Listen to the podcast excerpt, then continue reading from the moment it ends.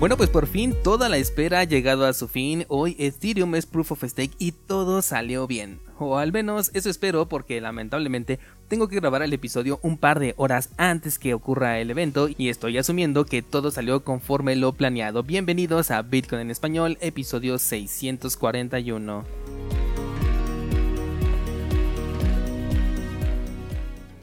Así es descentralizado, lamentablemente estoy grabando esto un poco antes de que ocurra oficialmente el tan esperado evento y no conozco el resultado mientras estoy grabando, pero te adelanto que si algo importante llegara a ocurrir, Subiría un episodio especial por la tarde comentando lo sucedido, pero la verdad es que no lo creo. Pienso que todo va a salir bien, por ahí quizás algunos temas menores, pero que no van a afectar a la migración y los mineros ahora pues han sido despedidos de sus labores. Algo que me pareció curioso y que estaba revisando ayer es que los mineros aplicaron la de los músicos de Titanic y es que se quedaron hasta el final eh, minando hasta el último momento esperando obtener cualquier ganancia posible. De hecho, hay un par de casos muy interesantes y curiosos porque algunos incluso se salieron de los pools de minería donde estaban trabajando y se pusieron a minar en solitario lanzando esta moneda al aire para ver si conseguían minar un bloque ellos solos y se llevaran toda la recompensa que más o menos está por ahí de los cinco mil y algo de dólares, por lo que el intento definitivamente valía completamente la pena.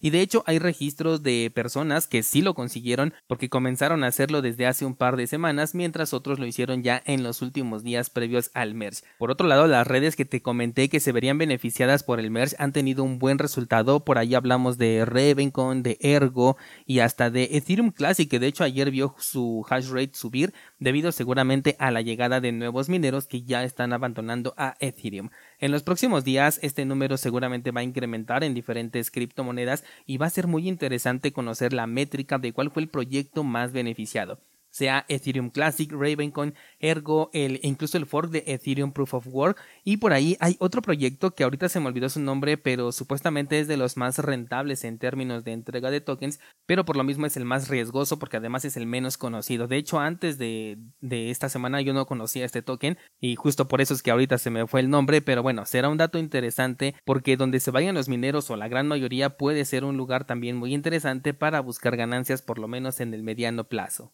Por otro lado, las casas de cambio en su mayoría van a limitar los retiros el día de hoy temporalmente, sobre todo para evitar algún problema que sea ajeno a ellos, por supuesto, algo que pueda ocurrir en la, en la cadena, en la blockchain, y bueno, esto no lo podemos prevenir, pero como siempre hay esta eh, posibilidad por mínima que sea. No se ha dicho nada ni tampoco creo que suceda nada con respecto al intercambio de Ethereum con otras divisas o con otras criptomonedas, porque finalmente las transacciones que ocurren dentro de los exchanges no utilizan la blockchain, por lo que no debería de haber ningún problema en este aspecto. Con respecto al fork dentro de un exchange centralizado, la decisión de aceptarlo o no es completamente de la empresa. Si tú tienes tus fondos dentro de un exchange centralizado, entonces dependes enteramente del exchange para que te dé tus tokens bifurcados y si quiere incluso puede no hacerlo. Hay un precedente de hecho con Coinbase de que no entregó la bifurcación de Bitcoin Gold en aquel entonces y hasta lo llevaron a juicio, sin embargo salió victorioso porque según los términos y condiciones,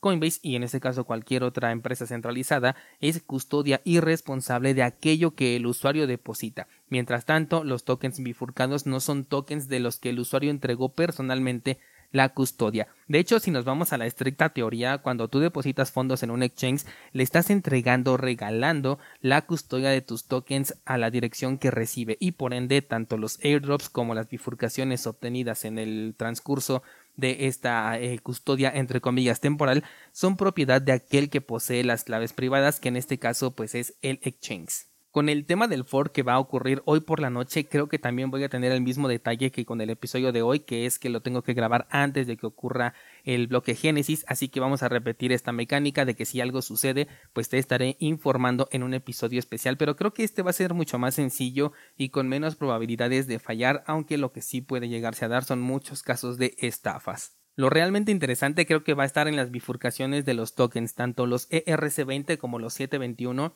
porque una vez que existe el fork de Ethereum, todos los tokens también se van a duplicar. Claro que para que tengan valor necesitan ser respaldados por la empresa que está detrás del proyecto, porque ya sabes, centralización. Aunque también si la gente le da uso a estos tokens podría llegarse a dar el caso de que sea la demanda quien orille a los servicios a adoptar un token bifurcado, pero esto es muy pero muy poco probable. Sería un caso similar al de Dogecoin, que fue el uso constante de la comunidad el que hizo que los exchanges quisieran aceptar a esta criptomoneda meme. Mucho cuidado con los tokens que están respaldados también como Grab Ethereum, Grab Bitcoin, USDC, eh, Tether, en fin, todo aquello cuyo token es el resultante de bloquear otro token pierde todo su valor dentro de una bifurcación porque se trata de un token que ya está vacío, un token que no tiene respaldo. Por ejemplo, los DAI también se van a duplicar, pero estos DAI no tienen ningún respaldo. Se supone que existe una sobrecolateralización en la cadena principal y los tokens bifurcados no van a tener nada que esté respaldando su precio.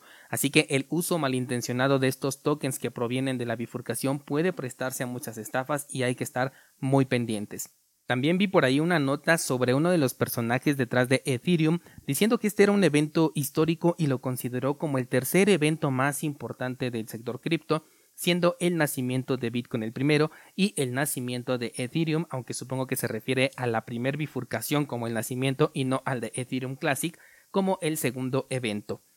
no sé qué pensar al respecto de, este comentario. Cuando leí la nota me acordé mucho de, de, la presentación del auto de Tesla. No sé si te acuerdas de esta presentación en donde estaba promocionando su coche que supuestamente era muy resistente y en plena presentación los vidrios se rompieron. Bueno, pues para mí es como si ese evento lo consideraran como histórico y bueno, lo es en el aspecto de demostrar que hasta los grandes pueden cometer errores, ¿verdad? Pero no ejemplifica un hecho histórico positivo como un avance tecnológico porque no consiguió su objetivo. Así lo siento en este momento con Ethereum. Siento que es un evento histórico en temas de publicidad porque hablaron tanto del tema que ya ni siquiera se pudieron arrepentir en el camino, pero sí le fueron quitando cada uno de los atributos que lo convertían en una solución que fue como se nos vendió en un principio y terminaron convirtiéndolo en solamente un evento. Porque al principio esto de la migración a la prueba de participación se nos vendía como una solución de escalabilidad, se vendía como que iba a volver a Ethereum más rápido y que sus comisiones iban a ser menos costosas. De hecho, en ese entonces yo también compraba Ethereum porque me creí todo este marketing. Todo eso se decía en los primeros años que se comenzó a hablar de la migración por allá en 2016. Yo lo empecé a escuchar en 2017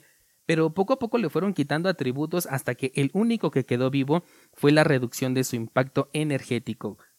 lo cual no ofrece ningún cambio significativo en la experiencia de uso de quienes realmente mantienen viva la red, y en este caso no me refiero a los mineros o ahora a los holders y validadores, sino a aquellos que utilizan Ethereum en su día a día y su red para realizar transacciones. Todos ellos, el día de hoy, después de todo este teatro, van a seguir con exactamente la misma experiencia y quizás se pueden llegar a preguntar, bueno, ¿y entonces qué pasó con esto de la fusión? Sobre todo aquellos que no escuchan Bitcoin en español, por supuesto. Sin embargo, para mí hoy sí es un día histórico para Ethereum, porque hoy veo el nacimiento de una empresa consolidada, alineada con los intereses de gobiernos y reguladores que le beneficiarán en temas de adopción, de marketing y de apoyo condicional, por supuesto, frente al enemigo. ¿Quién es el enemigo? Por supuesto, Bitcoin. Ethereum será, estoy especulando por supuesto, la empresa líder del sector cripto y podrá cumplir ese sueño que tenía en un inicio de convertirse en una supercomputadora, un sistema operativo donde corren muchísimas aplicaciones que poca diferencia va a tener con Android, Microsoft o incluso Chrome,